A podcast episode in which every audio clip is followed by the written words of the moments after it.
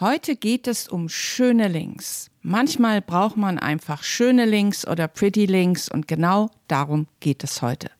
Herzlich willkommen im WordPress Kochstudio. Mein Name ist Kerstin Müller vom Müller macht Web. Ja, wir schauen uns heute schöne Links an.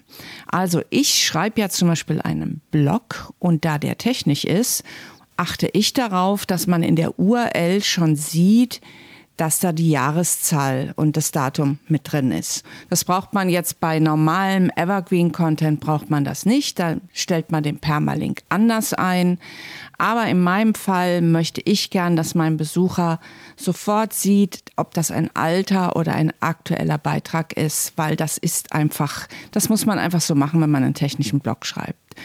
So, das heißt, meine URL von einem Blogbeitrag ist dann also quasi meine Domain müllermachtweb.de slash Datum slash Jahr slash und dann kommt erst der eigentliche Beitragstitel, der auch nicht unbedingt immer geeignet dafür ist, den auf Social Media zu teilen, weil ich den zum Beispiel oft auch SEO optimiert habe. Also da sind dann schon ein paar mehr Keywords drin.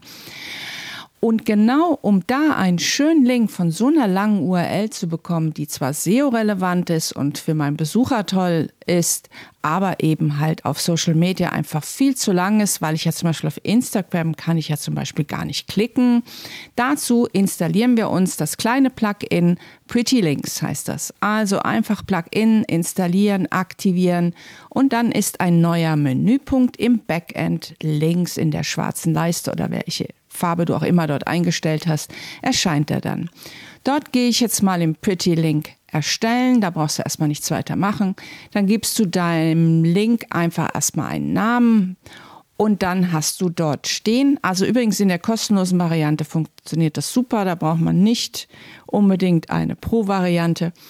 So, und dann steht da erstmal Redirection 301, das ist erstmal soweit korrekt. Das heißt, wir wollen, dass der immer weitergeleitet wird, wenn man das eingibt. Dann gibt es da eine Zeile, die heißt Target URL. Dort packst du quasi die lange URL rein, also die komplette URL, die du gerne schön machen möchtest. Und dann gibt es den eigentlichen Pretty Link darunter.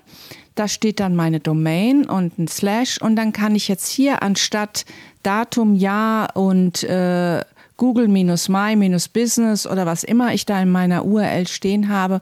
Und dann packe ich da einfach nur noch hin, zum Beispiel Google.